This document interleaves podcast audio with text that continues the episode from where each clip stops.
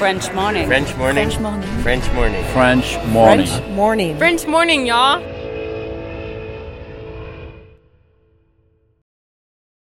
Cet épisode a reçu le soutien de la CFE. La CFE, vous connaissez? C'est la Caisse des Français de l'étranger et il s'agit d'une caisse de sécurité sociale créée en 78 pour les Français résidant hors de France. Maladie, maternité, accident du travail ou encore retraite. La CFE permet aux Français de l'étranger de continuer de bénéficier de la même protection sociale qu'en France, à l'étranger. Pour en profiter, il vous suffit d'adhérer à la CFE, peu importe votre situation, peu importe le pays dans lequel vous vivez ou dans lequel vous vous rendez, et bien entendu, peu importe la pathologie ou les circonstances, catastrophes naturelles, faits de guerre, etc. Grâce à la CFE, vous pouvez vous détendre. La Caisse des Français de l'étranger assure la continuité avec le système français de sécurité sociale lors de votre départ de France, mais aussi lors de votre retour d'expatriation, ou encore grâce à la prise en charge des frais de santé pendant vos prochaines vacances en France. Pour en savoir plus, direction cfe.fr. Salut et bienvenue dans French Expat. Moi c'est Anne Fleur, la co-créatrice du podcast et la réalisatrice actuelle. Vous vous apprêtez à écouter nos tout premiers épisodes. Si toutes les histoires que nous avons relayées dans le podcast nous ont beaucoup marqué, et ce dès la première, il faut bien avouer que notre style, notre technique et la qualité de notre travail ont énormément évolué depuis 2019. Si ça vous dit de voir où on en est, rendez-vous dans les épisodes à partir du 1er juin 2021. Dans tous les cas, merci à vous d'être là et belle écoute.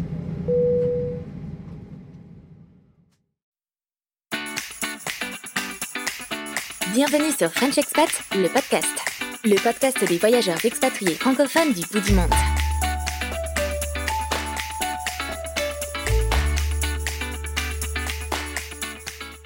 Bonjour à toutes et à tous et merci d'être présents au rendez-vous de ce nouvel épisode de French Expat le podcast. French Expat le podcast est le podcast qui donne la parole aux expats français des quatre coins du monde pour raconter des histoires singulières d'aventuriers des temps modernes.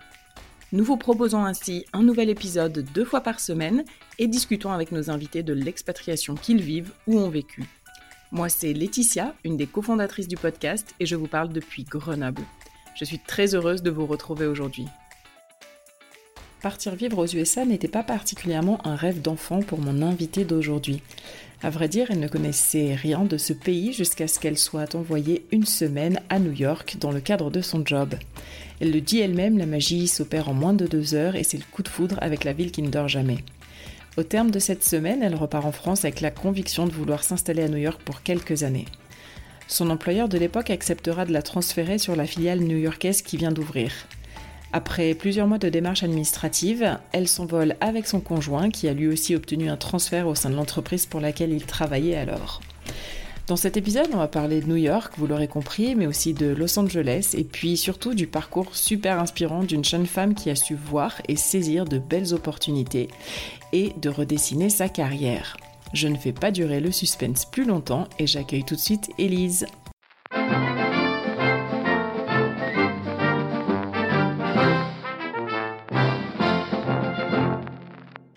Bonjour Élise et merci d'avoir répondu euh, à notre appel pour euh, cette nouvelle interview. Bonjour Laetitia, bonjour à tous, Ben, merci de m'avoir invitée, je suis ravie. Alors, euh, on va parler avec toi euh, de ton expatriation à New York et puis euh, probablement aussi un petit peu de Los Angeles. Mais du coup, avant qu'on rentre un peu dans, ton, dans les détails de ton parcours d'expatrié, est-ce que tu peux nous dire ce que tu faisais avant de vivre à New York? Oui, bien sûr, avec plaisir. Moi, je suis originaire euh, de Nantes et après les études d'école de commerce à Angers, j'ai commencé mon premier job à Paris. euh, classique euh, pendant un peu plus de six ans et j'étais dans une dans une start-up qui offrait un c'est un, start-up de tech qui offre un, outil de merchandising pour les marques de luxe donc une toute petite start-up à l'époque j'étais une des premières salariées euh, ce qui était hyper intéressant d'être proche des associés. Et c'est eux, en fait, en, en, ouvrant une filiale à New York, euh, qui m'ont envoyé pour la première fois découvrir New York. Euh, c'était il y a un peu plus de 10 ans maintenant, oui, 10-12 ans, je dirais. Et c'est grâce à eux, en fait, que j'ai mis la première fois le pied à New York, parce que j'étais jamais allée bah, aux États-Unis, en Amérique du Nord, enfin, en fait, à l'ouest. D'accord. Et, et, du coup, quel était ton rôle dans cette, dans cette start-up et pour quelle mission est-ce qu'ils t'ont envoyé à New York? Alors en fait, j'ai commencé chef de projet, donc je m'occupais vraiment de la relation client pour les clients euh, français, qui étaient la, la majorité euh, évidemment. Et en fait, rapidement, euh, ils ont eu des clients à New York, notamment des grandes marques de luxe, de cosmétiques principalement pour le, au début.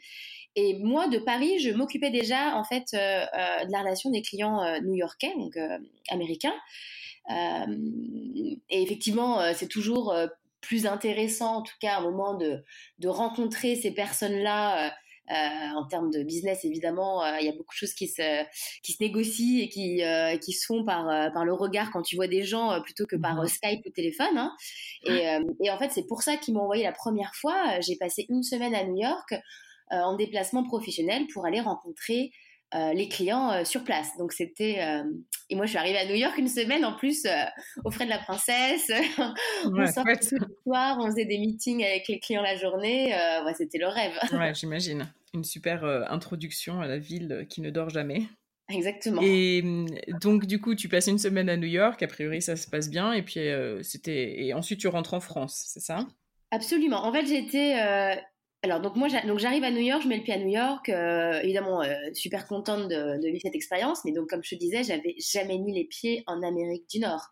Je connaissais pas tous les US. Moi, à la base, les US, c'est pas du tout un rêve de, de gosse, hein, comme certaines personnes. Moi, j'ai pas mal voyagé avec mes parents, mais plutôt en Europe, euh, un peu euh, Afrique du Nord. Euh, j'avais passé un an aux Philippines lors de mon école de commerce, donc j'avais adoré passer un an à l'étranger. Mais c'est vrai que l'Amérique du Nord m'avait pas forcément attiré plus que ça. C'était un petit peu le hasard, voilà, le boulot qui m'envoyait là-bas. Et en fait, ça a été euh, un, énorme coup de fou de New York. J'ai mis les pieds, euh, je suis arrivée à New York, euh, je sais pas, je crois que ça a pris deux heures. Au bout de deux heures, j'étais mais scotchée, complètement sous le charme. Je voulais plus repartir. ça a été assez impressionnant. Je m'attendais pas du tout à, à ressentir ça. Et effectivement, ben, j'étais j'étais là-bas pour le boulot une semaine. Donc, comme tu dis, ben, pour des questions de visa logistique, tu repars. Hein, mmh. Tu restes pas à ce moment-là, évidemment. Euh, mais je suis repartie des étoiles plein les yeux en me disant, euh, ok, bon maintenant, euh, quelle est la stratégie? Il faut que je vienne vivre dans cette ville. Comment je fais? D'accord. Donc c'est vraiment coup de foudre immédiat et, un pays qui a priori t'attirait pas outre mesure, même si tu n'avais rien contre.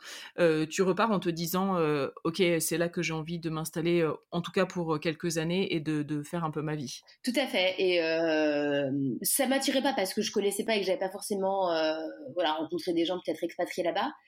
Et euh, j'ai été scotchée par le, euh, la gentillesse des New-Yorkais, la, cordialité des, euh, des habitants. Alors moi, comme j'ai tout de suite bossé à New York, puisque j'y allais une semaine où j'ai fait plein de rendez-vous clients là-bas, sur place tout de suite, je me suis dit, mais c'est hyper intéressant de... J'ai trouvé ça hyper intéressant euh, de bosser avec des Américains. Alors, je sais que certaines personnes ne sont pas du tout d'accord avec moi, euh, mais j'ai trouvé ça hyper intéressant. Alors, il y a des avantages et des inconvénients. Après, tu t'en rends compte.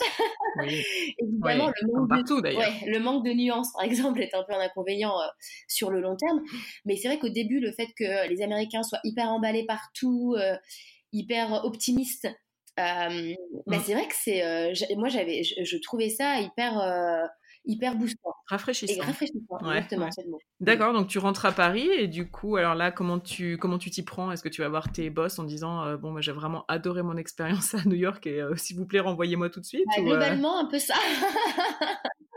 globalement, ouais, un peu ça. Alors la filiale venait d'ouvrir, donc je savais que c'était un peu tôt pour moi. Euh, et puis en plus, euh, structurellement, à Paris, se passait plein de trucs. Je savais que mon boss avait besoin quand même de moi et on montait en, à ce moment-là, on montait, on montait une équipe.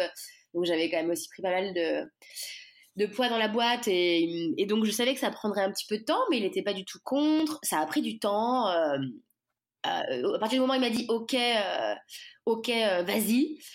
ensuite, il a fallu faire les démarches de visa, puisque donc ma ils avaient envoyé qu'une personne à l'époque. Il y avait une seule personne qui était en, visa juste de transfert, donc le fameux visa L1, pour ceux qui jouent à toucher couler aux États-Unis avec les visas.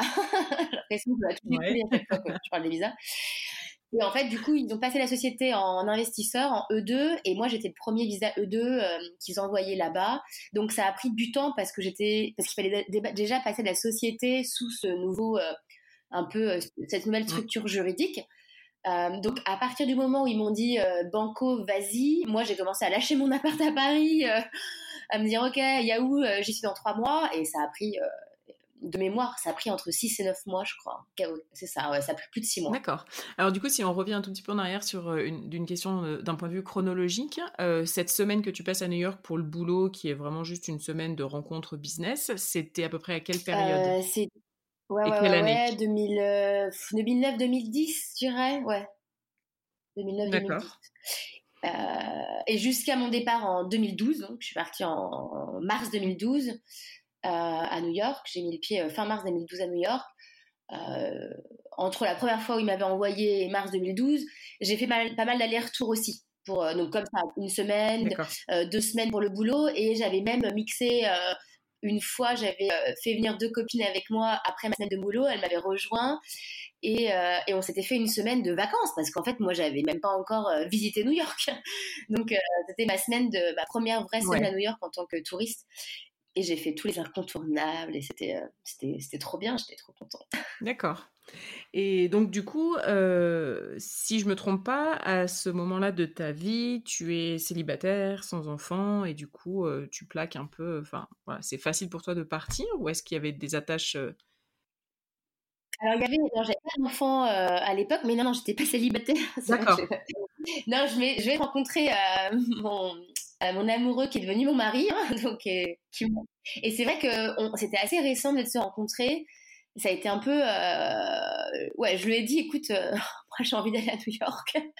Genre vraiment, mais il le savait. Quand on s'est rencontrés, c'était déjà en négociation avec ma société. Donc c'était pas non plus un, une surprise. Euh, lui, il avait jamais. opposé, enfin, très concrètement, il avait rien opposé à ça, mais c'est vrai que ça s'était pas encore fait. Et quand je lui ai dit, écoute, ça y est, ils, m'ont proposé New York, on, peut y aller. C'est vrai que moi, dans ma tête, je me disais, il va, va pas me refuser ça. Et effectivement, non, il était hyper content, il avait hyper envie d'une expérience aussi. Lui, ça faisait dix ans qu'il bossait à Paris. et il est, dans une industrie un peu plus niche. il est dans tout ce qui est business intelligence, les big data. Et je lui dis, bah, est-ce que tu viens avec moi?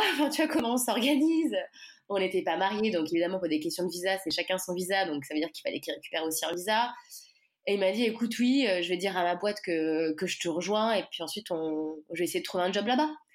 Un peu euh, optimiste, et enfin optimiste, un peu genre euh, les yeux plein les yeux, et en fait, ça a marché.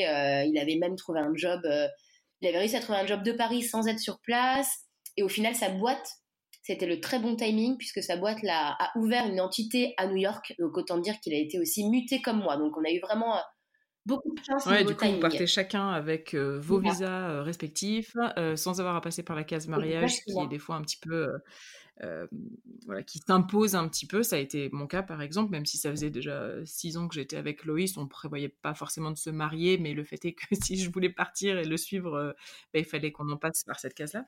Donc, euh, d'accord. Et puis en plus, surtout, ce qui est, ce qui est top, c'est que lui, il part aussi avec son job et et du coup, ça donne un peu une, je pense, une sensation de d'équité dans le couple que chacun parte, euh, parte avec sa, enfin, n'abandonne pas sa carrière pour l'autre. Exactement. Enfin, c'est vrai qu'on est arrivé à New York, nous on a tout de suite euh, bossé tous les deux et comme tu dis, avec des visas un peu, euh, enfin, complètement indépendants, bah, en, tout cas au début, hein, et, et c'est vrai que ça a permis d'être, bah ouais, nous, enfin moi je, je suis un peu hyper active, j'étais hyper contente de bosser. Enfin de toute façon, moi j'allais à New York pour bosser, donc c'est moi qui étais à l'origine du euh, du déménagement. Donc, euh, donc j'étais, ouais, on était content. on était vraiment, on se rendait compte, on s'est surtout rendu compte quand on s'est installé là-bas. En fait, on ne s'en est pas vraiment rendu compte avant de partir de cette chance qu'on avait d'avoir euh, deux visas indépendants. On s'en est vraiment rendu compte le jour où on a mis les pieds à New York et qu'on a commencé à rencontrer des expats de toute nationalité d'ailleurs, hein, pas que des Français, qui nous ont et, qui, et là, faut pas se mentir, la, majorité, c'est effectivement le job d'un des conjoints et comme tu dis, après, c'est soit un mariage, soit euh, le deuxième conjoint peut, peut pas travailler et donc abandonne, ou en tout cas met en parenthèse sa carrière, hein, ce qui est aussi un autre choix différent. Mais là, on s'est dit, oui, oui, oh là là, on a de la chance, euh, nous, parce qu'on voulait vraiment se partir avec deux de boulot et on, et on a réussi. Cool. Et euh, donc, vous vous installez à New York courant 2012, c'est ça? C'est ça, mars 2012, oui. Et euh, comment, euh, comment ça se passe pour vous euh, en termes d'installation? Est-ce que c'est facile de s'installer à New York? Est-ce que c'est stressant? Est-ce que ça correspondait à ce que vous aviez en tête, ou en tout cas à ce que toi tu avais en tête après avoir passé, avoir fait plusieurs séjours pour le boulot? Est-ce que alors la vie new-yorkaise, on était ravis et ça nous a plu tout de suite. On sortait beaucoup. Ah, c'est vrai que c'était euh, hyper excitant euh, d'arriver à New York. Ça a été euh, vraiment la première année. Hein. je crois qu'on sortait vraiment tout le temps, tous les soirs. C'était n'importe quoi. après, en termes d'installation, donc bon, nous on n'était pas embêtés avec les, la partie juridique, donc légale. Donc ça, on était plutôt cool là-dessus. Moi, on était très étonnés quand on est arrivé à New York de la difficulté de trouver un appartement, un logement. Donc nous, mmh étant en couple, évidemment, on, donc, on cherchait un logement pour nous deux sachant qu'on avait, on, vivait pas ensemble à Paris. Donc en plus c'était un peu le saut dans le vide, genre on quitte tout, euh, nos parents, nos familles, nos amis, et puis on se retrouve tous les deux à New York, on connaissait personne.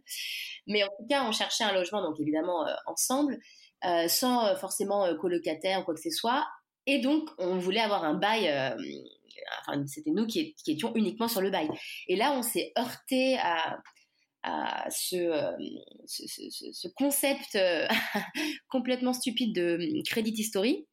Évidemment, euh, aux États-Unis, tous les, tous les expats aux US connaissent, mais en deux mots, les, hum, les, propriétaires ont besoin d'avoir une sorte de d'être sûr en fait que tu es un bon consommateur et surtout un bon payeur et qui en fait sous format du, du credit history une, une sorte de bonus malus euh, mais mmh quand tu arrives, quand tu débarques aux US, il est inexistant. C'est-à-dire que c'est, pas bonus, c'est pas, pas mal ou, bon, c'est juste que t'as zéro crédit historique, t'as rien. Quoi. Donc t'as beau ramener euh, ta fiche de paye, euh, tes parents au fin fond de la France comme caution, évidemment le propriétaire new-yorkais, il en a rien à carrer quoi.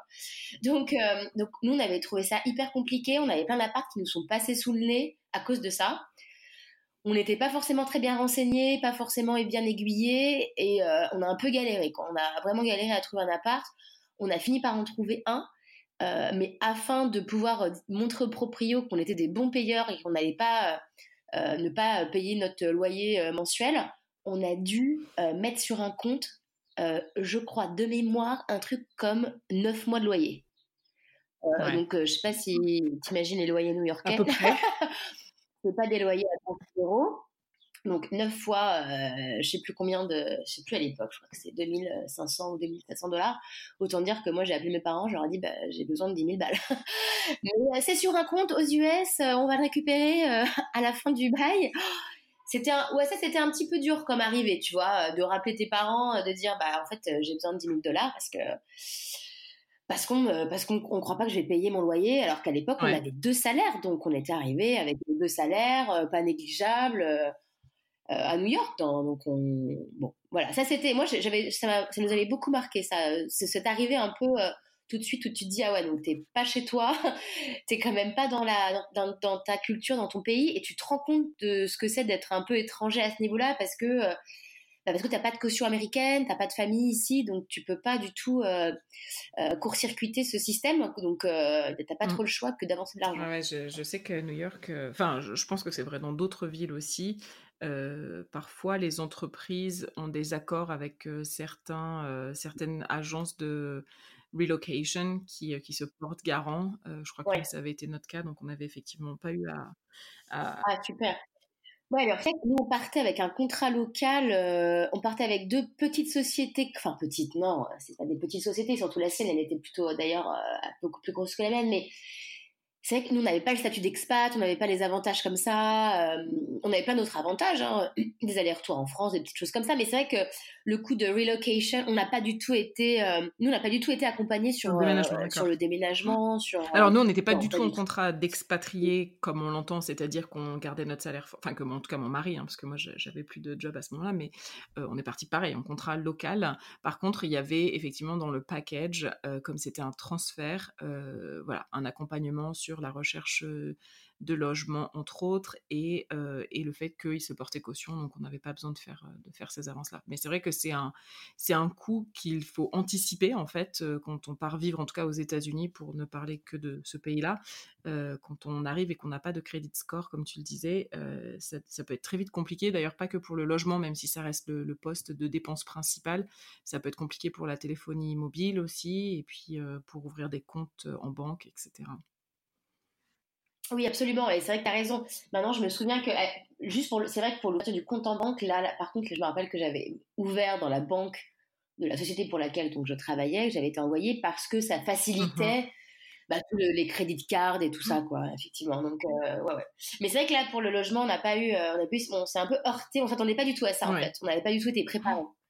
Euh, du coup, euh, tu mentionnais les, euh, loyers assez importants à New York. Est-ce que quand vous arrivez à New York et que vous commencez à prendre vraiment, avoir une bonne compréhension du coût de la vie, etc., est-ce que vous pensez avoir bien négocié vos salaires enfin moi j'ai trouvé que c'était quelque chose qui était difficile dans l'expatriation de vraiment se rendre compte du coût de la vie et, et, de, et, de, négocier son salaire de façon appropriée et euh, comment dire, euh, proportionnel, quoi. Oui, c'est hyper dur et euh, forcément tu te poses la question avant de partir et comme tu dis, c'est compliqué de, savoir de combien tu vas avoir besoin pour vivre. avec du recul, oui, on ça va, on, était, on était plutôt content de, de, la mutation, de la négo. Mais c'est vrai qu'on était quand même super étonnés du coût de la vie à New York. Alors on le savait, hein, l'immobilier, on avait quand même été un peu préparé. Bon, ça fait toujours hyper mal. Tous les mois, quand tu fais ton virement, tu te dis mais c'est pas possible. Pourquoi ça coûte si cher? On n'est pas les plus. Moi, je pensais que New York c'était le plus cher à l'époque quand j'ai débarqué à New York. Puis après, j'ai découvert euh, San Francisco. Et là, je me suis dit ah mais en fait, euh, je vais arrêter de me plaindre. Euh, mais c'est vrai que je pense que c'est compliqué. C'est tellement en fait, les US, euh, d'un point de vue global, on a l'impression que culturellement et dans le, système, c'est, on est quand même assez proche avec l'Europe et la France en l'occurrence. On, est tellement, euh, on écoute les, la même musique, on regarde les mêmes films et puis on apprend l'anglais, donc c'est une langue qu'on connaît. Mmh et, je, finalement, les, deux systèmes sont, mais euh, c'est vraiment, il y a un fossé, mais je ne sais pas si on peut avoir plus gros fossé entre deux systèmes, quoi. Donc, aussi bien euh, la, santé, que, euh, que justement ce système de, de, crédit score versus euh, le fait d'épargner beaucoup en France. Donc, on n'était quand même pas préparé à ce gap disons que tu t'y attends moins, je, je, pense que quand tu pars dans un pays un peu plus exotique, je mhm. dirais, où là, tu t'attends à être beaucoup plus, je pense, choqué et surpris du, du système en place. Là, aux US, tu t'as, moi, je, on prend quand même dans la tête en arrivant des, des, des, trucs, tu te dis, mais attends, mais le système de santé, on savait quand même, on était un peu préparé aussi, mais donc le crédit score a aucune idée. Euh, pareil, les crédits de carte, à quoi ça sert, mais pourquoi Tu apprends plein de trucs sur le tas. Tu te rends compte en fait que tu as bien négocié ton salaire. C'est sûr hein, que tu as un salaire euh, carrément revu à la hausse par rapport à Paris, donc tu as l'impression d'être le roi du monde. Et à la fin du mois, il y a tellement de dépenses qui s'ajoutent. Euh, en fait, finalement, à la fin, c'est nous, globalement, on n'était pas trop mal lotis, puis on avait deux salaires, donc on était quand même euh, plutôt chanceux. Mais c'est vrai que euh, c'est vrai que c'est beaucoup de. Tu pars de plus haut, mais, euh, mais tu descends beaucoup plus vite avec toutes les choses qui se rajoutent aux US. Enfin, J'imagine que c'était pareil pour toi. Ouais, exact.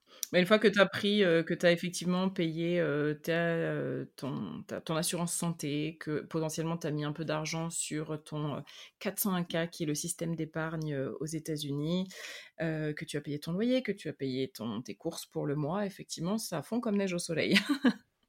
Ouais, tout est quand même beaucoup plus cher, faut pas se mentir. Euh, en tout cas, dans les villes, moi, dans lesquelles j'ai vécu, euh, c'est-à-dire bah, New York. Et alors, du coup, quand vous partez euh, à New York, vous êtes dans quel état d'esprit? Est-ce que c'est on part quelques années, on fait l'expérience et puis on rentre? Est-ce que vous vous sentez un peu déjà appartenir à ce pays et de se dire non, je pense qu'on va y rester vraiment un bon paquet d'années?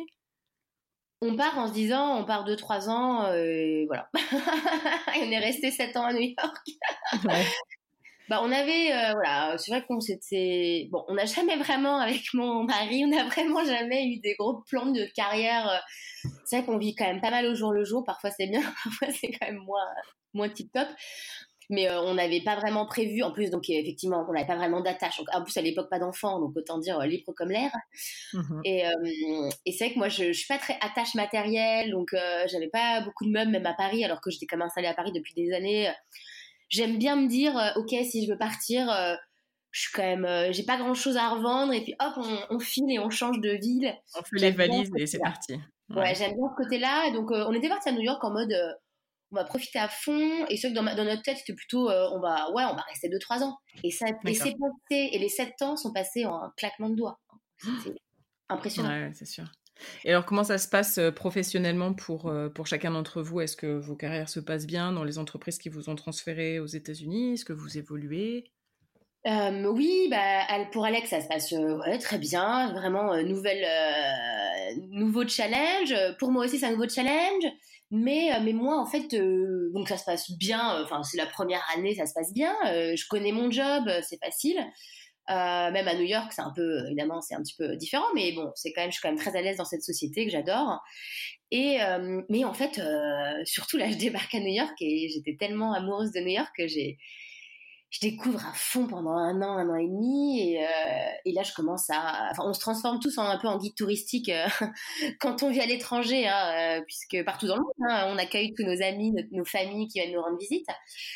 Et je commence à découvrir évidemment hyper bien la ville, et, et, là je me dis mais c'est pas possible, les gens restent dans ce, j'exagère un peu, mais, mais à Times Square. les gens me disaient oh là, c'est pas terrible voilà, c'est nul de sortir à, Times Square, enfin à New York, donc eux ils étaient que à Times Square. En plus, euh, on mange que des, c'est pas bon la bouffe américaine.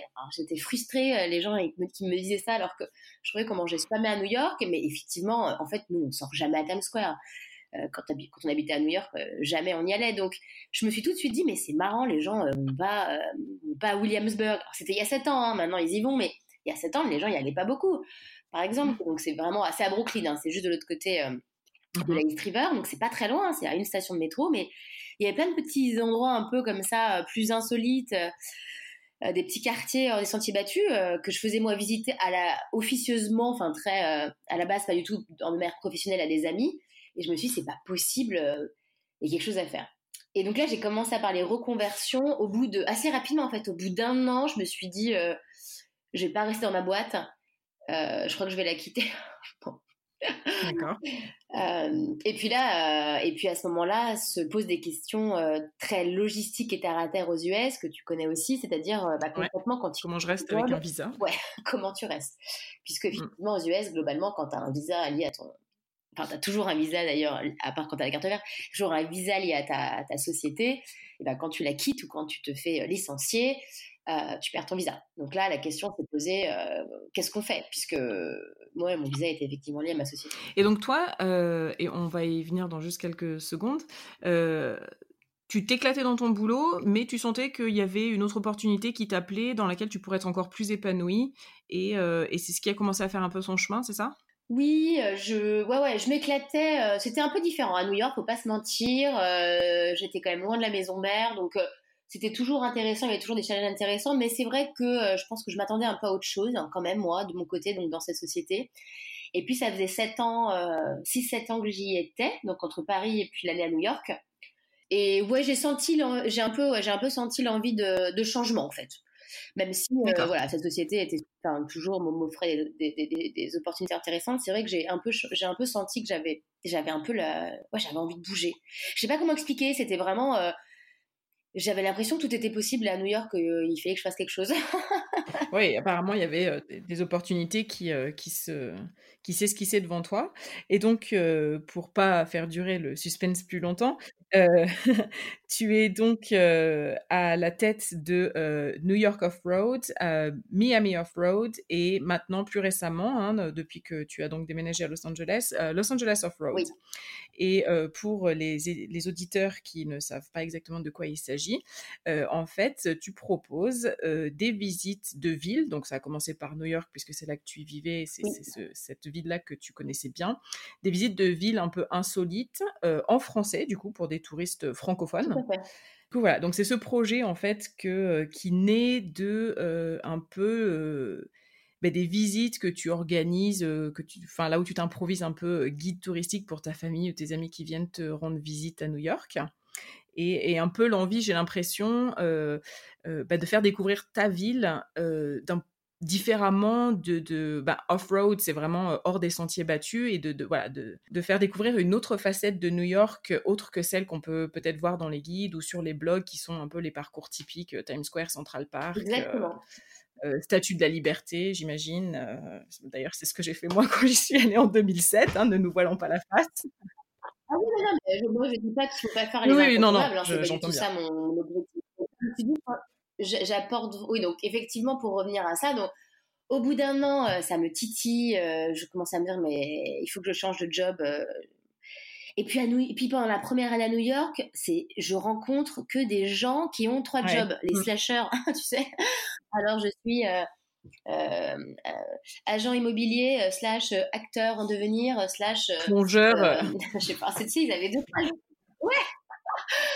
Et je me dis, mais c'est marrant, les gens, ils se mettent à leur compte, ils font des trucs comme ça, ils ont des jobs un peu alimentaires quand ils n'arrivent pas encore à gagner leur vie d'ailleurs avec euh, leur job vraiment de, de cœur, enfin leur projet de cœur en tout cas. Et ça m'inspire, je me dis, mais tiens, mais attends, mais c'est possible. Alors ça fait un peu cliché quand je raconte ça, mais moi j'ai vraiment senti, je me suis dit, mais attends, mais en fait à New York c'est possible. Je n'avais jamais ressenti avant. Et, euh, et, donc là, d'un point de vue logistique, euh, on s'arrange pour que je. Enfin, on s'arrange. on se marie. on s'arrange. Petit arrangement entre amis. J'assume toujours pas. J'assume toujours pas. On se marie. Euh, donc assez rapidement, un peu sans le dire à personne. Maintenant ils le savent. Maintenant on est mariés plus officiellement, ça y est, mais seulement depuis un an. Euh, mais on sait donc on se marie à City Hall euh, ouais, assez rapidement vraiment pour cette question de visa. Donc nous ça passe plus par on se dit qu'on se pack, c'est que c'est vraiment une question légale, on le fait pas du tout. On, on dit vraiment que c'est pour les papiers parce qu'on n'a pas le choix. Hein. C'est-à-dire a un moment, donc comme on disait, je quitte mon, mon, job, je perds mon visa. Donc très facilement, je me mets sur le visa de mon Qui, mari. Alex, euh, était en visa L1, c'est ça, hein, tu disais? D'accord. Toi, tu passes en L2 Exactement, je passe en L2, ce qui, est ce qui est le rêve pour moi, puisque euh, je fais ce que je veux. travailler. Je peux retrouver un job. Et ouais, j'ai. Alors, t'attends ton permis de travail, évidemment. À l'époque, 2013, donc j'ai attendu 5 semaines. en ce moment, entre 4 et 6 mois. bon, bref, c'est un détail.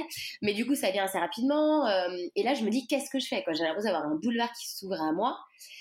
Évidemment, le projet principal, euh, c'est New York Off-Road que j'ai en tête. Donc, euh, je mets six mois à développer toute seule. Je, je, passe ma licence de guide, puisqu'il faut être guide certifié pour proposer des visites professionnelles à New York.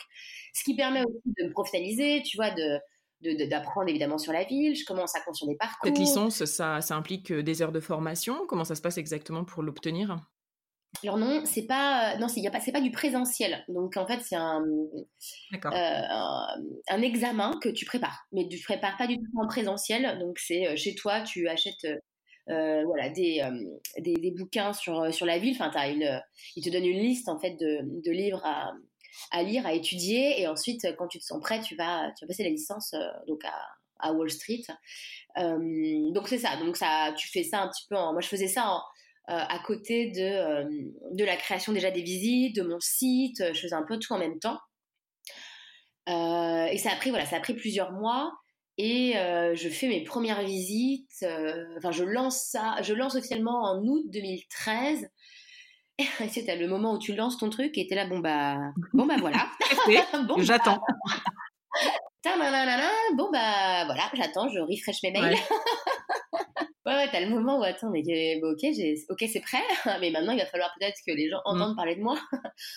donc, euh, donc s'ensuit toute une, une, période un peu plus prospective, mais qui était intéressante aussi.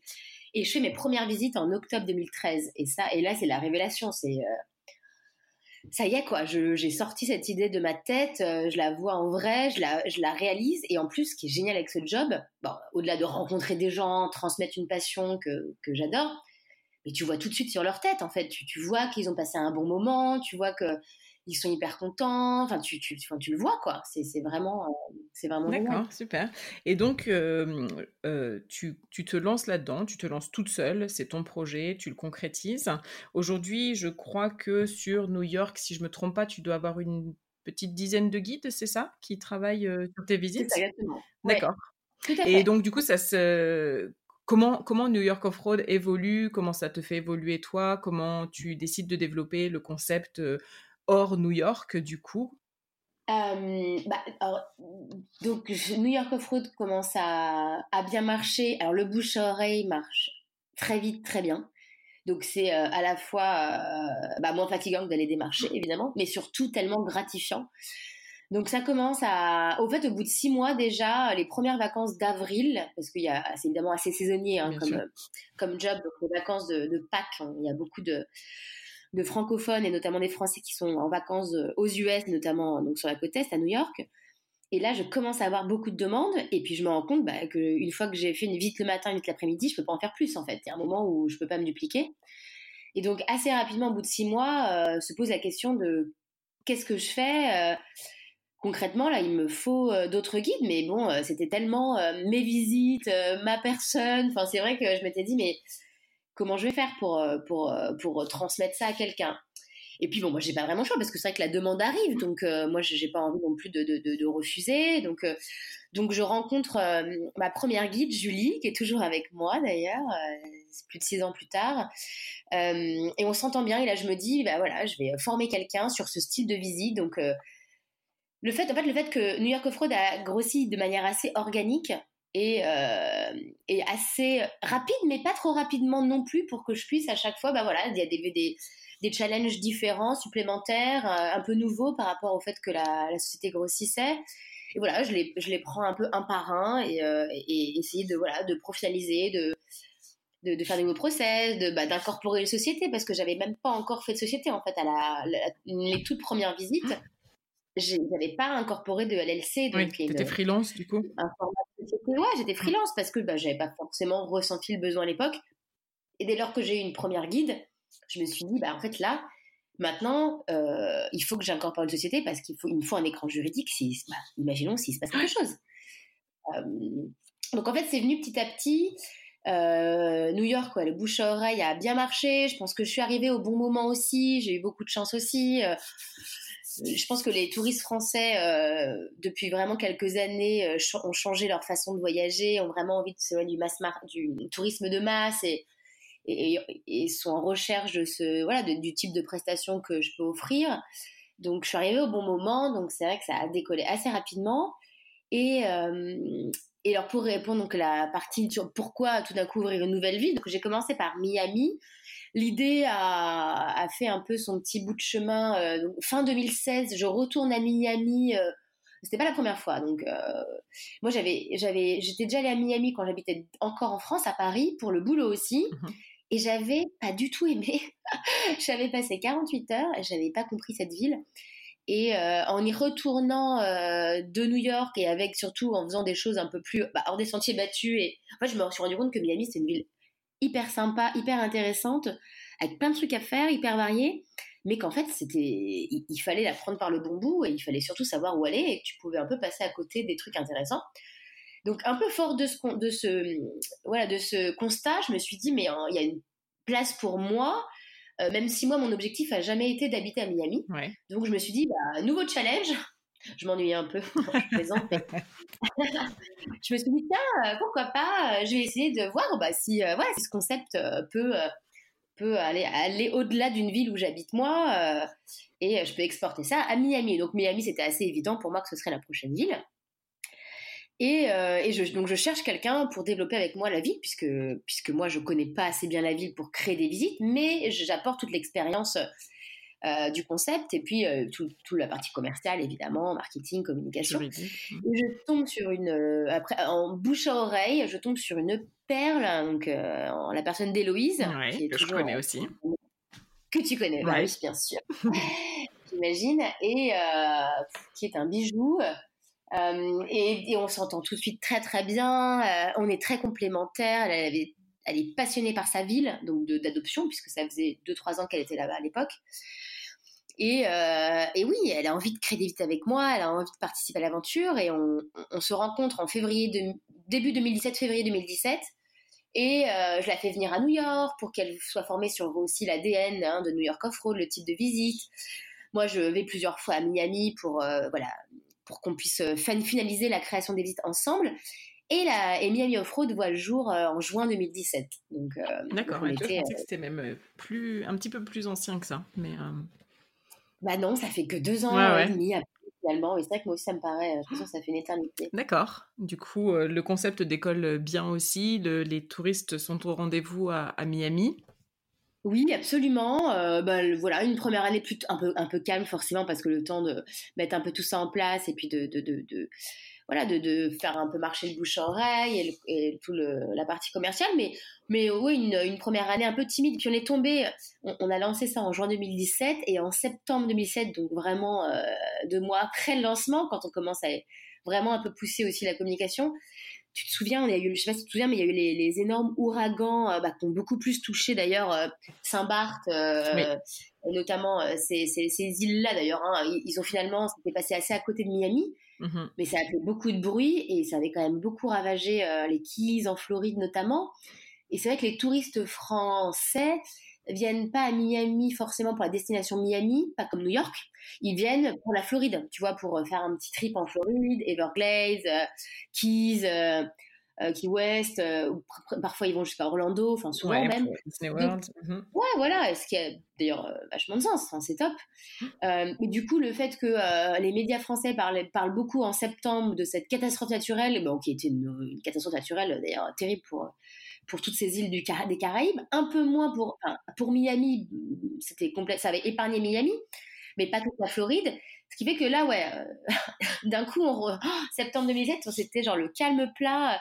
voilà, en fonction du contexte, on n'avait pas vraiment le choix. Enfin, c'était. Euh, de toute façon, c'était le tourisme en Floride a stoppé pendant deux mois, quoi. Il n'y avait plus, un email, plus une demande, mais ce qui était assez, assez logique. Donc la première année a, été un petit peu, voilà, un petit peu aussi euh, compliquée par rapport à ça, mais, mais bon, nous c'était la première année, donc dans tous les cas, on faisait des listes, on était hyper contente.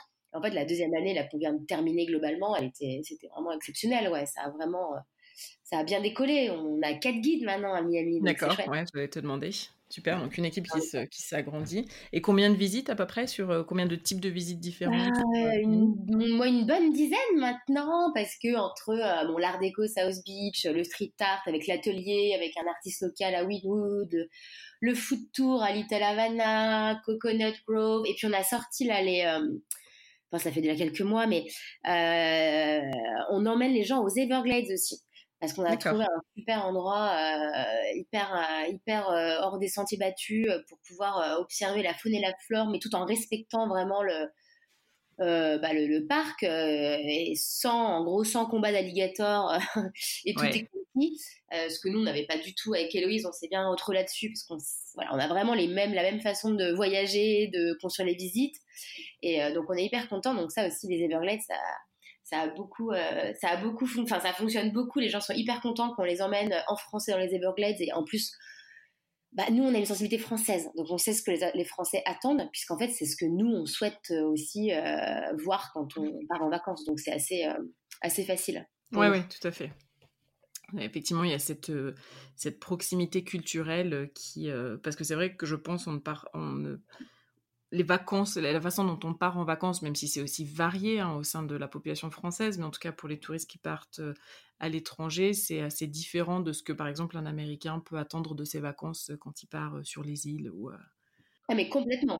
c'est vrai que c'est impressionnant et je dirais même moi pour avoir un peu regardé, parce que je me suis dit bah les Québécois sont des gens qui parlent français et qui potentiellement pourraient être intéressés par ce genre de visite. Et ben les Québécois, alors on a, on a reçu pas mal de Québécois en visite, mais la plupart des Québécois, c'est marrant, là, culturellement, ils sont plus, moi je trouve, en tout cas l'expérience que j'ai, hein, ils sont plus mmh. anglo-saxons finalement. Ils ont une culture anglo-saxonne. Euh, donc quand ils venaient à New York, je me souviens des, emails et des demandes reçues, euh, ils voulaient plutôt faire euh, des tours en bus de ville, ils voulaient que je les emmène à Times Square, et, et c'est que moi, c'est pas mon concept. Donc, oui, je leur expliquais qu'il y avait plein de sociétés qui le faisaient très très bien.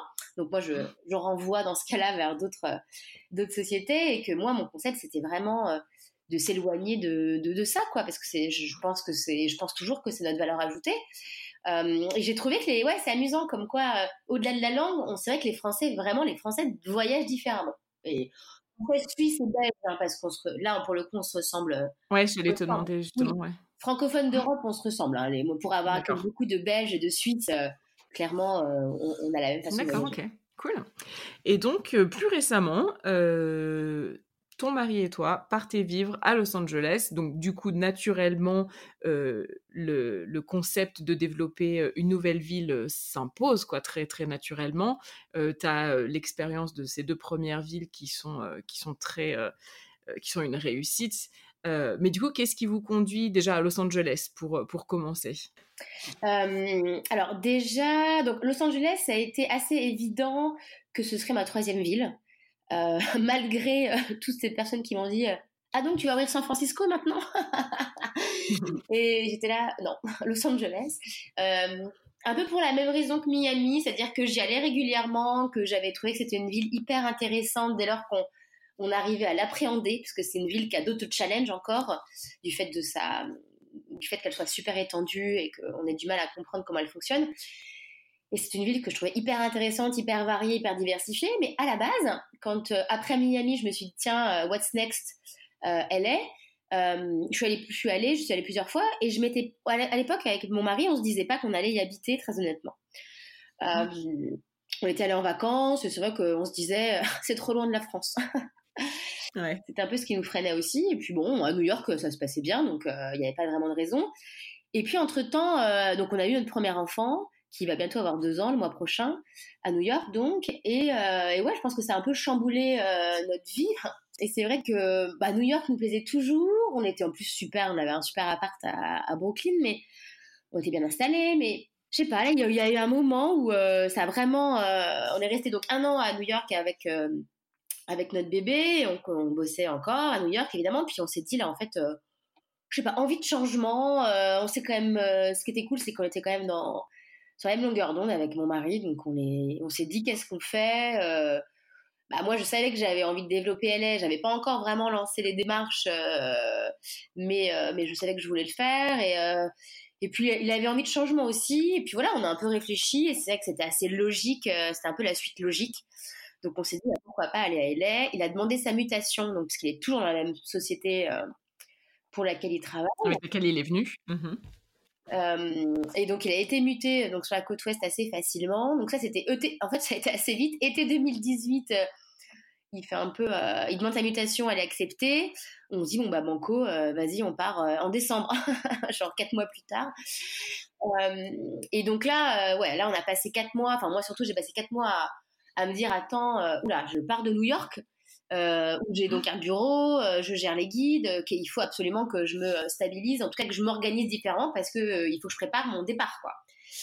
Donc mmh. j'ai passé quatre mois à préparer mon départ, j'ai passé une de mes guides en team leader, donc j'ai vraiment mis quelqu'un d'une personne référente en qui j'ai entièrement confiance, dans la personne d'Amandine, peut-être que tu connais aussi, qui vit à New York depuis des années, puis qui est guide avec moi depuis des années, qui est au top. Et, euh, et là, on s'est dit, bon, bah, ok, euh, vas-y, c'est parti, Banco, on va sur la côte ouest. Euh, et c'est vrai qu'une c'est, c'est une deuxième expatriation, mais bon, es quand même, tu restes quand même dans le même pays, donc tu as des choses, toute la partie évidemment logistique est quand même facilitée. Euh, ouais, pas, tu repars pas de zéro avec cette histoire de crédit score. de, pas de carte bancaire. Moi, j'ai gardé mon numéro de téléphone, même si c'est un numéro de téléphone new-yorkais, peu importe. Enfin, ça marche aux US. Bon, c'est vrai que c'est facilité, donc on s'est dit, euh, bon, bah, hyper facile, on envoie un petit conteneur, on a vendu quand même pas mal de meubles, on s'était dit, allez, euh, banco, on y va. Bon, moi, j'ai quand même très sous-estimé ce move. Euh, en fait, j'ai sous-estimé le fait de déménager avec un enfant, puisqu'on n'avait jamais fait. C'est clairement, moi, je l'ai fait pareil dans le. je suis partie, on est parti à deux, on est rentré à quatre, donc. on voit très bien un peu l'ambiance. Euh, mais bon, voilà, euh, on était, on regrette pas une seconde évidemment. On s'est installé là-bas en janvier, mais c'est vrai que tu, tu, mets quand même plusieurs mois, à, ouais, être vraiment en place, à l'aise, euh, trouver un modèle. de tes repères dans la ville aussi, dans le quartier. Bien sûr, comme chaque déménagement. Et mais on est hyper content d'avoir changé de côte. Ça nous a, moi, ça m'a redonné une, ouais, une bouffée de fraîcheur. Ouais, on est hyper content. On a une vie très différente. Bah, à la fois New York, évidemment, nous manque et et là, bah là je, suis je suis à New York actuellement et c'est vrai que je suis tellement contente d'être là, euh, euh, surtout pour cette période de, juste avant Halloween. Euh, c'est vraiment, l'ambiance à New York, c'est vraiment sympa à cette période-là. Mais c'est vrai qu'on est, on, enfin, on regrette pas d'avoir déménagé pour plein de raisons perso et pro aussi d'ailleurs. Ouais, après, effectivement, ça n'enlève rien au fait que New York, c'est votre, votre première ville de cœur. Enfin, c'est la première ville dans laquelle vous avez vécu aux États-Unis. Et je pense qu'il y a, y a un lien qui se, qui se fait et qui, qui est indéniable et qui, qui n'est pas altéré non plus parce qu'on part vivre ailleurs. Non, absolument pas. Et, j'ai l'impression, enfin là, du coup, donc, je reviens régulièrement pour évidemment bah, rencontrer, enfin voir Amandine et puis voir un peu toute l'équipe. Mais, mais c'est vrai que j'ai besoin de revenir, de voir les nouveautés à New York, de voilà, de, revoir un peu tout le monde et, et de moi de pouvoir réappréhender la ville et et en fait, j'apprécie, là, je me rends compte que j'apprécie plus. Ouais, bon, voilà, c'est. Ouais c'était un moment dans, notre vie où on avait besoin de, ouais, de, changer d'air. Hein. donc, euh, donc on, est, euh, on a bien fait de, on a bien fait de pas, de pas se forcer à rester et de se dire on, change de projet. Nouvelle aventure, nouveau chapitre de cette histoire américaine. Exactement. Qu'est-ce que cette expérience d'entrepreneuriat aux États-Unis t'a appris euh, sur toi? Et puis, qu'est-ce que, quelle leçon entre guillemets tu en retires ou quel enseignement Voilà, est-ce que ça t'a transformé d'une certaine façon et comment? Ah bah complètement, c'est-à-dire que l'entrepreneuriat c'est prenant quoi. Tu tu, tu, tu, tu, respires, euh, tu dors, tu ton projet, tu, le rêves, tu le pleures, tu le souris, tu passes par les montagnes russes de, de l'excitation, genre oh c'est génial, mon projet est super, tout va bien, et deux heures après t'as reçu un mail horrible et, et là c'est nul, et t'es trop nul et tu vas jamais y arriver, tu vas tout arrêter. Enfin, c'est, euh, intense. Hein. Ouais, ouais. un peu entière en plus. Et, euh, moi, c'était ma, enfin, c'est ma passion, quoi. C'est mon bébé. C'est, c'est, c'est, les sorties de mes tripes, ce projet. Euh, et toujours, hein, j'ai toujours la même passion à faire des visites à Los Angeles maintenant, en fait. Mais avec toujours la même, le même objectif de faire passer des moments d'exception aux gens, de, de partager, de, de rencontrer, de dialoguer, d'échanger. Donc, ouais, c'est quand même, euh, ça me sort des tripes ce projet. Alors parfois, euh, du coup, un peu trop et, euh, et c'est difficile de prendre du recul, mais je sais pas, ça m'a ça m'a tout changé. Et à la fois, c'est ce qui me correspond, même si parfois je me dis, j'en ai marre, je, veux tout arrêter. Ça me, ça me saoule, c'est fini, j'allais, je ferme tout. non, mais ça m'arrive de moins en moins quand même. maintenant, heureusement, c'est plus stable et et voilà, le fait d'avoir une équipe sur laquelle s'appuyer, ça change tout aussi parce que c'est vrai que j'étais quand même bien toute seule euh, à la base. Et maintenant, j'ai mhm. vraiment une équipe de dingue. Euh, euh donc, euh, c'est vrai qu'on échange beaucoup et elles sont vraiment super. Enfin, je dis elles, j'ai évidemment plein d'hommes guides, mais quand je parle de l'équipe, vraiment le noyau dur, c'est les personnes qui sont voilà, référentes dans les guides. Et... Ouais, qui te soutiennent et qui te, à qui tu sais que tu peux te déléguer. Et, euh, ça, c'est quand même le luxe de l'entrepreneuriat de dire, euh, bah, en fait, de dire juste, bah, je peux partir en vacances une semaine et je peux décrocher. Et c'est ce qui se passe maintenant. Je pars une semaine et je décroche et euh, parce que je sais que ça va rouler, quoi, et que ça va marcher, que la boîte va pas couler, qu'elles vont très bien gérer. Donc là, ouais, c'est maintenant, c'est vraiment beaucoup plus smooth. Mais qu'est-ce que j'ai appris? Je sais pas tout, quoi. T'apprends tout parce que tu mets les mains dans le cambouis, parce que tu fais, essaies de tout faire et à la fois tu, tu, tu, il faut il faut il faut il faut s'entourer de gens qui sont plus compétents que toi dans certains domaines. C'est à la fois euh, tout ce qui c'est à la fois les plus les, plus grosses les émotions les plus les émotions les plus euh, incroyables de, euh, de, ces dernières années, puisque ça fait bientôt ça fait 7 ans. Ouais, ouais, euh, oui, c'est ça. ça y a, bah, 7, eh, mais, mais 7 ans, mais 7 ans là, mais ouais. pas fêté. Joyeux anniversaire Ah non, mais j'ai pas du tout réalisé. Oui, oui, ça fait 7 ans à New York Off-Road. Bah là, en plus, octobre, quoi. La Toussaint. Ouais. Ah bah bravo. Et, euh, et c'est vrai que, et à la fois, c'est les meilleures émotions, et à, et à chaque fois, c'est les, les, plus grosses insomnies et les, les, moments les plus durs, quoi. C'est, euh, c'est la, la, chose la plus, euh, la plus smart que j'ai fait. de, je regrette pas une seconde d'avoir quitté mon job, d'être m'être lancée, même si ça a, ça a, été dur à certains moments. Je regrette pas une seconde. Bah, en plus, clairement, euh, ça, t'a réussi et, euh, je, ne doute pas de, du travail et de, de, voilà, de l'ascenseur émotionnel que tu as pu traverser en, créant ça, mais c'est un concept qui marche, donc je pense que c'est d'autant plus gratifiant de se rendre compte que voilà, non seulement tu as créé euh, ton concept, aujourd'hui tu es à la tête d'une entreprise avec euh, plusieurs, euh, plusieurs personnes qui travaillent pour toi, et, voilà, tu as étendu ton concept à d'autres villes, et, et, je pense que pour, pour beaucoup, ça devient un peu une, une, référence en termes de, visite de ville, quoi. Donc, ouais, c'est chouette. Et alors justement, tu parlais de, du fait que tu ne regrettes rien. et par contre, ce que j'ai envie de te demander, c'est est-ce qu'il y a des choses que tu ferais différemment par rapport à ce projet d'entrepreneuriat ou peut-être un conseil que tu donnerais à quelqu'un qui souhaite entreprendre, créer, euh, pas forcément un concept dans le tourisme, hein, loin de là, mais, euh, mais au global, en fait, entreprendre aux États-Unis, qu'est-ce que tu, est-ce qu'il y a une leçon, enfin, pas une leçon, j'aime pas dire ça, mais qu'est-ce que tu as appris et qu'est-ce que tu, qu'est-ce que tu conseillerais? Aux US particulièrement, bah, de toute façon, moi, je connais que l'entrepreneuriat aux US au final. je dirais que il faut quand même s'entourer un minimum de personnes compétentes, surtout dans tout ce qui est euh, un peu euh, légal, euh, juridique. comptable, juridique. Ouais, ouais. Parce que ça, mine de rien, t'es quand même pas dans ton pays. Donc déjà que c'est compliqué, je pense, quand tu es dans ta langue maternelle, de comprendre des concepts comme cela. Mais alors, t'es pas dans ton pays, tu sais pas comment ça fonctionne. ça, c'est quand même, tu au début, tu essaies de faire sans comptable, tu essaies de faire un peu artisanat et aussi parce que tu n'as pas forcément les moyens. Hein, donc, euh, tu te dis, bon, c'est peut-être des coûts que je vais pouvoir euh, éviter. Euh, mais ça, ça quand même, c'est important et, et ça professionnalise ton, ça professionnalise quand même n'importe quel projet. C'est important. Il, il faut pas, il faut pas essayer de couper ce, ce, genre de dépenses parce que dans un pays comme les US, très procédurier, ça peut, ça peut mal se passer. Moi, ça s'est pas du tout mal passé. Hein. ça s'est plutôt d'ailleurs, enfin, toujours très bien passé à ce niveau-là. Mais, mais c'est vrai que j'entends des expériences à côté de, de gens à, qui sont avec qui j'ai discuté qui, eux, ont un peu, un peu essayé d'éviter ce genre de dépenses et pour lesquelles ça s'est moins bien passé. Donc, je pense que ça, je regrette pas d'avoir euh, D'être bien entouré et d'avoir investi dans ton, dans ton concept et pas seulement en temps et en énergie, mais aussi financièrement pour te blinder à tous les niveaux et faire de. Et en fait, pérenniser, je pense, tout simplement ton, ton projet, en fait.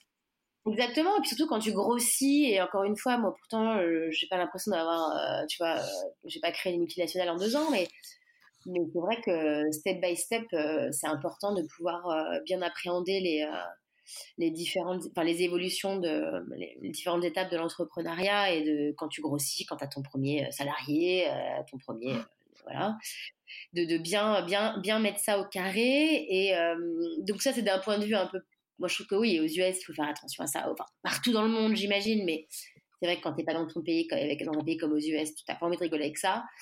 Mais la deuxième chose, c'est qu'il y a un moment où euh, c'était hyper dur pour moi. De, j'étais la tête dans le guidon. Je suis quand même quelqu'un qui, je suis vachement dans l'action. Euh, j'avance, j'avance vite, mais j'ai, parfois j'ai un peu de mal à prendre du recul et, à me poser euh, sur, voilà, sur l'évolution. Et, à un moment, c'était peut-être au bout de deux ans, deux ans et demi, ça marchait, ça marchait super bien, mais j'arrivais pas à prendre du temps à, à me poser. Et là, en fait j'ai accepté de l'aide euh, de quelqu'un de ma famille, en l'occurrence c'était mon papa qui venait de prendre sa retraite et qui m'a dit mais moi si tu veux euh, je t'aide, euh, je vais t'aider sur des aspects où toi tu as moins le temps de passer dessus et, je, et, et sur lesquels d'ailleurs ça me j'avais pas envie de passer du temps parce que déjà c'est, je suis pas bonne dans ça, ça, me gonfle, c'est pas ce qui me branche dans le côté entrepreneuriat et, mais à un moment tu es obligé de tout faire. au début tu es obligé de, de mettre la main à la pâte j'ai, je, regrette pas d'avoir dit oui, oui, aide-moi, s'il te plaît. Et c'est pas que faut pas avoir honte de dire, euh, bah oui, j'y arrive pas, quoi.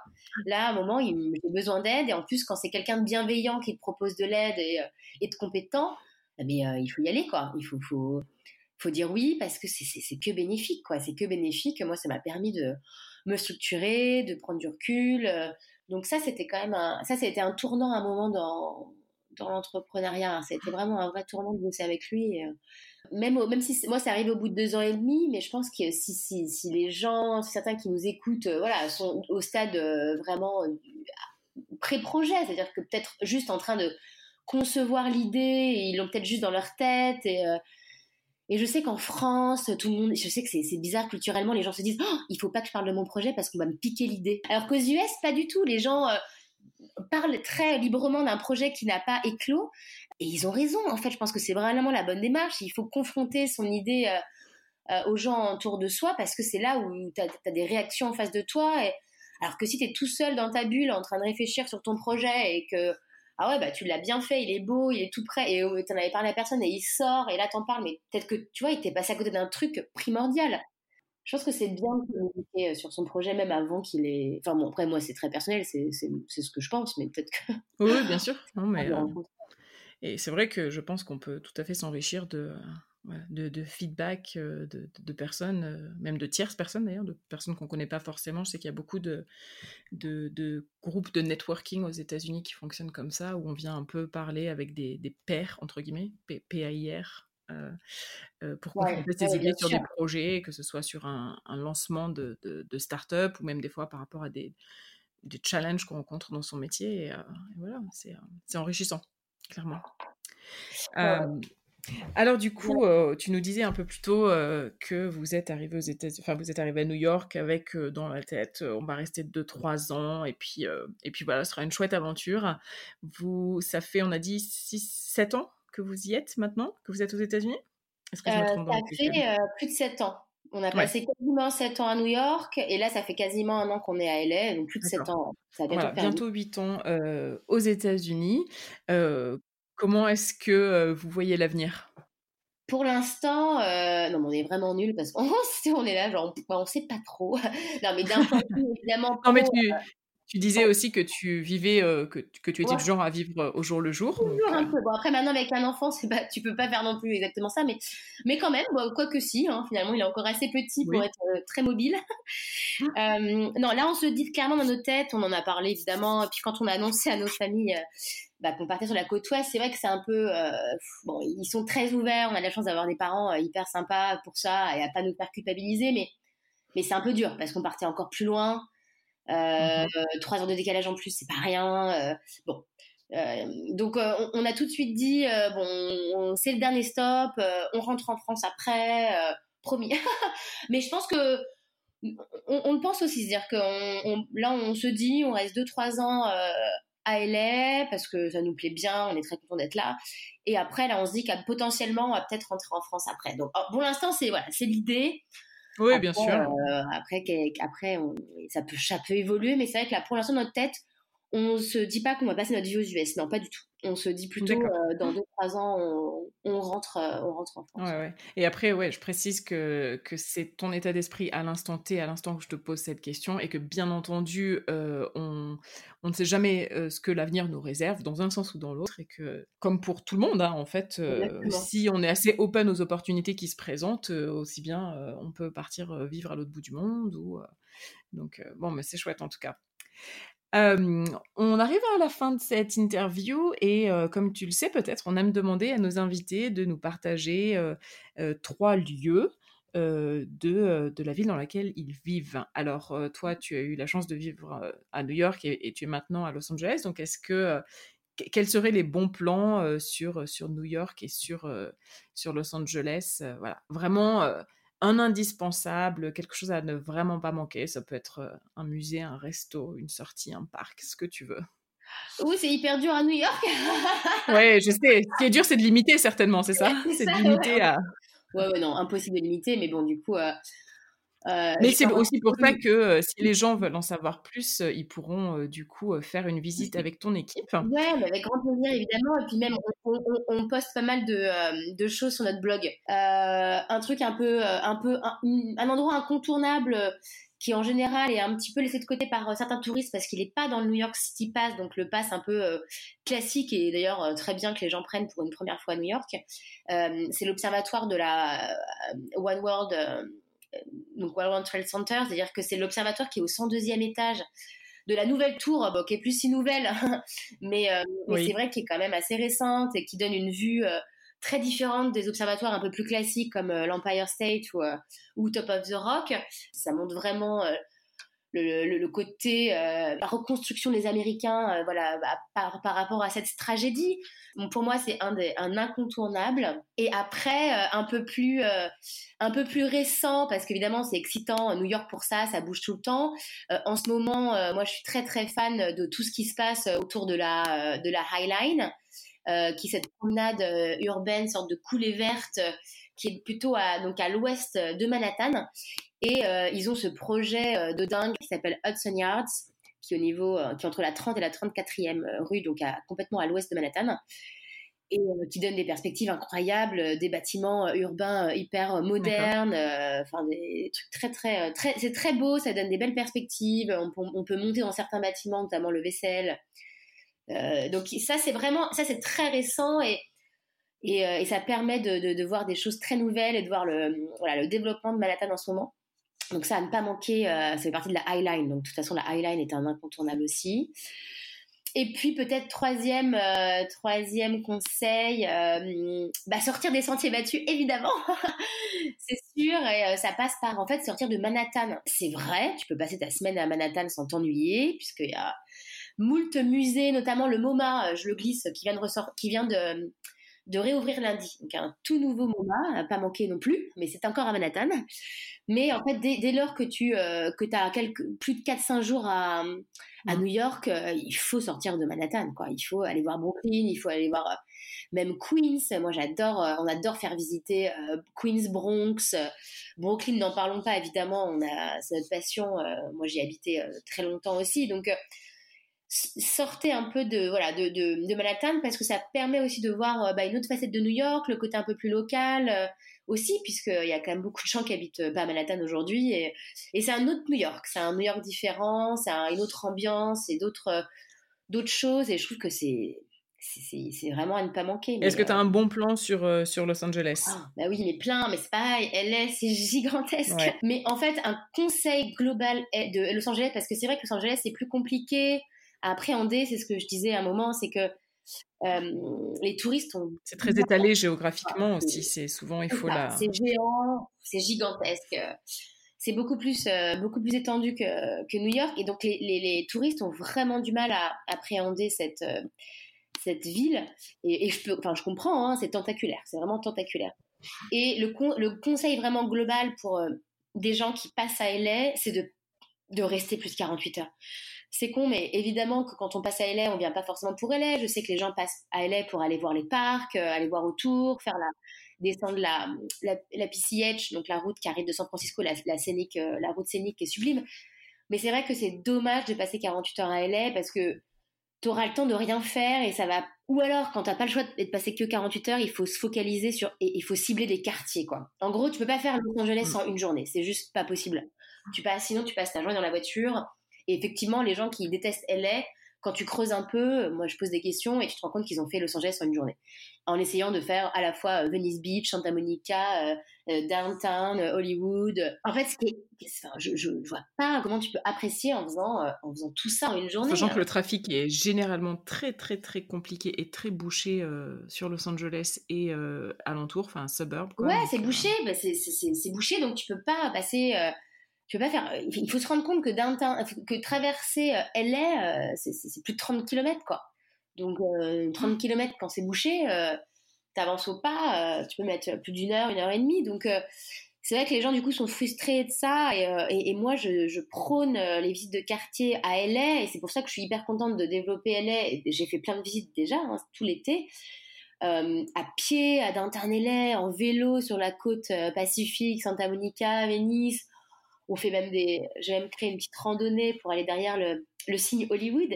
Et ça permet de, voilà, ça permet de parler de LA et de, euh, de, de, visiter LA différemment et d'apprécier cette ville qui est gigantesque. Mais c'est vrai que si on n'a pas beaucoup de temps à LA, il faut faire, il faut faire des choix. Parce que sinon, on va pas, on va pas apprécier la, ville à, sa juste valeur et, puis c'est dommage quoi aussi de se dire euh, on peut pas aimer je vais être toujours dans la voiture euh, quel enfer donc si on retient un conseil de ce que tu viens de nous donner euh, de ce que tu viens de nous dire par rapport à LA c'est si vous n'avez pas plus de 48 heures focalisez-vous sur un ou deux quartiers explorez-le à fond ou alors faites un itinéraire qui vous permet de rester un petit peu plus longtemps pour pouvoir aller explorer plus loin, Venise Exactement. Beach, etc. Ouais, Ok, super. Bah écoute, Elise, encore merci. C'était un plaisir de te recevoir euh, aujourd'hui et puis de papoter avec toi de, bah, voilà, ton expérience, ton parcours, euh, ce, virage à, 180 degrés que tu as opéré dans ta carrière.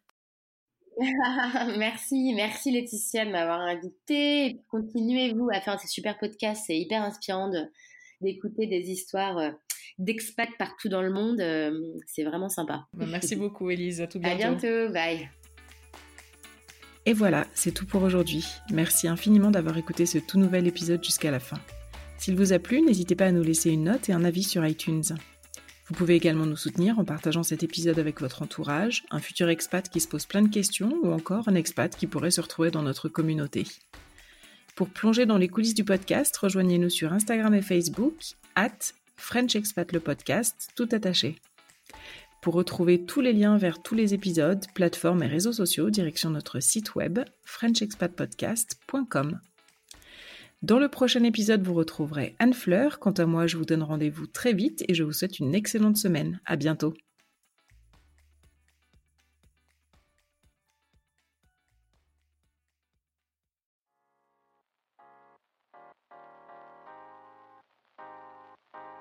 Vous venez d'écouter un podcast réalisé par moi-même, Anne-Fleur Andrely, mixé et habillé par Alice Krief et produit par French Morning. French Expat n'est pas le seul podcast de French Morning. Pour retrouver tous les podcasts du groupe, rendez-vous sur frenchmorning.com slash podcast. À bientôt!